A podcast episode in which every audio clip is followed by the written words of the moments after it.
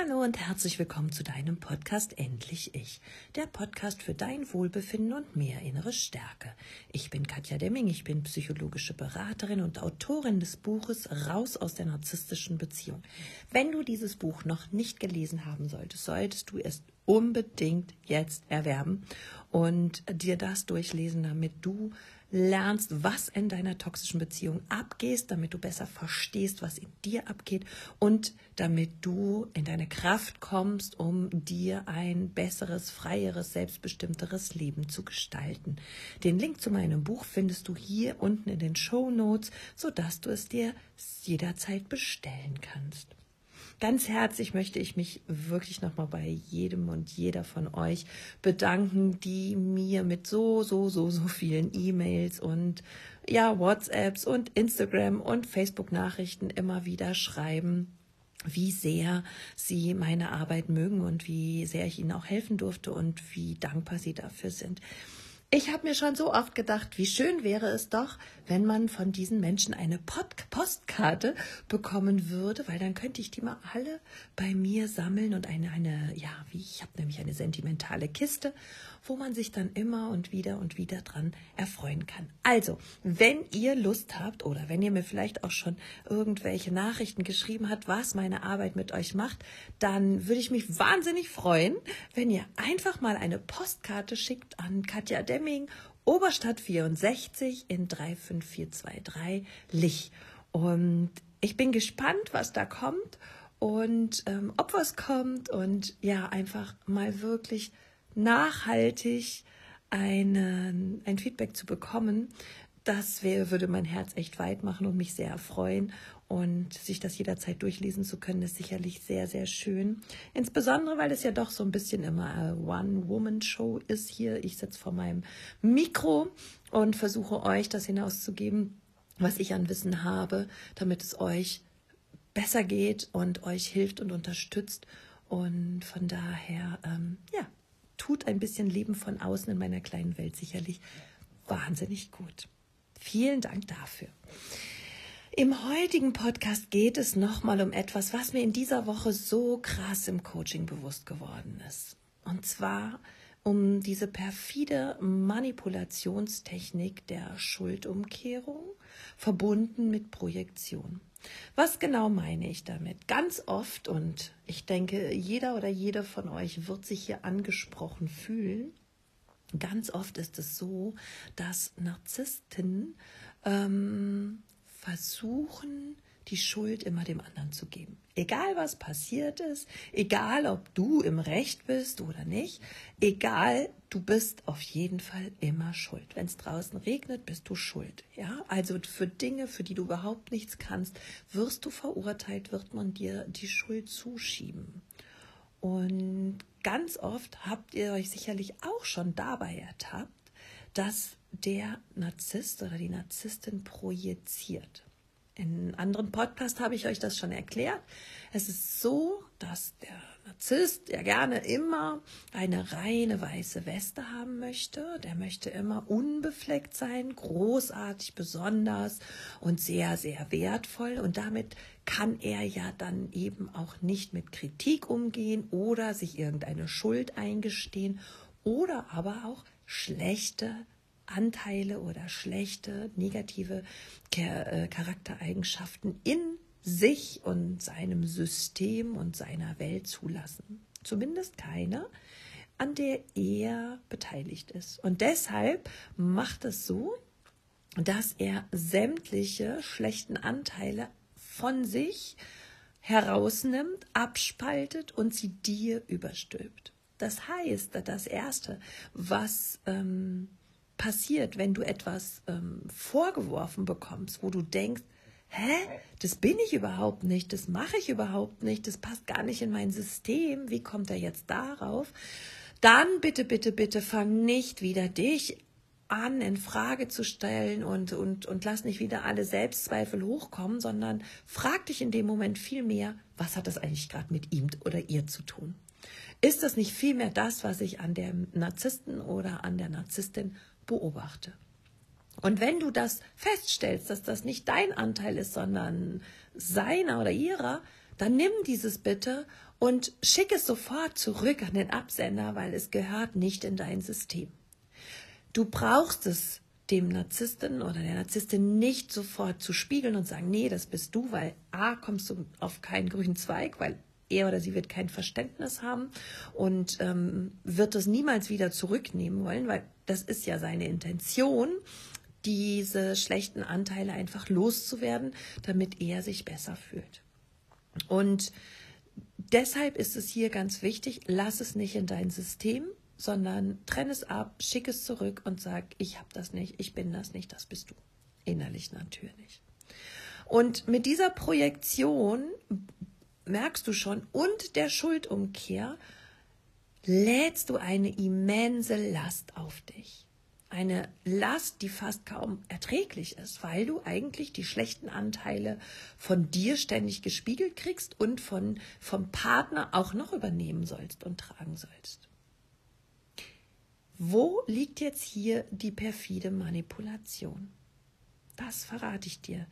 Denn wenn du an allem schuld bist, wenn du nicht richtig bist, was machst du dann? Genau. Du passt dich noch mehr an und du ordnest dich noch mehr unter und überlegst dir, wie kann ich mich noch verändern? Welche Fehler darf ich nicht mehr machen? Und wo muss ich anders reagieren, damit der Narzisst mich wieder so liebt wie in der Lovebombing-Phase? Das heißt, du kriegst die doppelte Last auferlegt und versuchst dich immer noch verändern zu wollen. Und das Manipulative dahinter ist, dass du damit aber auch ein Gefühl der Macht hast äh, oder bekommst, du hast sie nicht wirklich, aber du denkst, du hättest scheinbar ein Gefühl der Macht über das Gelingen eurer Beziehung, weil du dir nämlich sagst, ich muss mich nur noch mehr anstrengen und ich muss nur noch mich anders verhalten und dann wird alles wieder gut. Aber mit der Zeit wirst du merken, dass diese vermeintliche Macht, die du glaubst, über diese Beziehung zu haben, in Wirklichkeit eine tiefgreifende Ohnmacht ist. Denn viele, die schon länger mit toxischen Menschen zusammen sind, wissen, dass wenn das eine behoben ist, die nächste Anklage, die nächste Schuldzufuhr schon wieder auf dich wartet. Und egal wie du es machst, du machst es sowieso nie richtig. Und egal wie konstruktiv du an diese ähm, Probleme und Konflikte herantreten möchtest, diese Konflikte lassen sich mit toxischen Menschen nicht lösen, weil sie immer ins Leere führen und niemals zu einem Ergebnis kommen. Zumindest nicht in den Diskussionen. Was mir aber in dieser Woche aufgefallen ist, ist im Coaching, ist, dass die Klientinnen wissen, dass sie eine Schuld tragen, dass sie diese Last kaum noch ertragen, dass sie doch schon alles verzweifelt versucht haben, um nichts falsch mehr zu machen, um diese Beziehung zu retten und um wirklich, ja, alles zu geben und die vermeintliche Macht, die sie haben, auszuspielen, um die Beziehung zu retten. Aber sie mit diesem Wissen auch niemals den Absprung finden, weil sie immer denken, ich brauche nur richtig zu sein und dann kommt er zu mir zurück oder bleibt bei mir oder dann ist es wieder so wie früher. Ich möchte dir heute diesen Irrglauben nehmen, dass du noch etwas herumreißen kannst, um diese Beziehung zu retten. Denn du bist schon lange gut genug und du bist schon lange richtig genug. Aber verstehe, dass das eine Manipulationstechnik ist, um dich gefügig zu machen, um dich unterwürfig zu machen, um dich zu schwächen, um dich klein zu machen und damit du maximal abhängig vom Narzissten, von der Narzisstin wirst. Und diese vermeintliche Macht, die du hast, ist eine garantierte Ohnmacht. Und mache dir bitte bewusst, dass es niemals besser werden wird. und mache dir bewusst, dass du, wenn du an einem gewissen Punkt angekommen bist und über viele, viele Jahre es immer wieder anders probiert hast, es keine Zukunft für euch gibt, weil es einfach nicht funktioniert.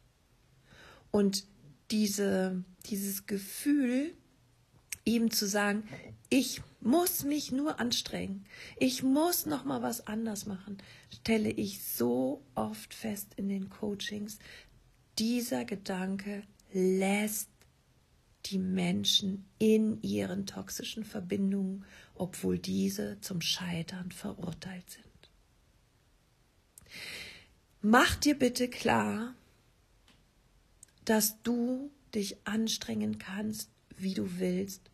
Du wirst es einem Narzissten, einer toxischen Person niemals recht machen, weil es Teil seiner Strategie ist, dich klein zu halten, abzuwerten und dich in Selbstzweifeln gefangen zu halten.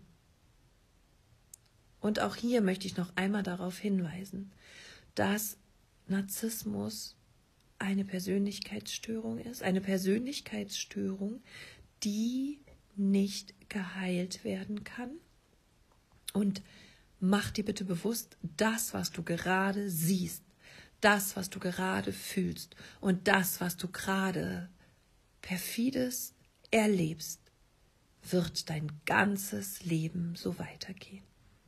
Und wenn du der Meinung bist, dass du stark genug bist, um diesen Weg zu gehen, dann schau mal.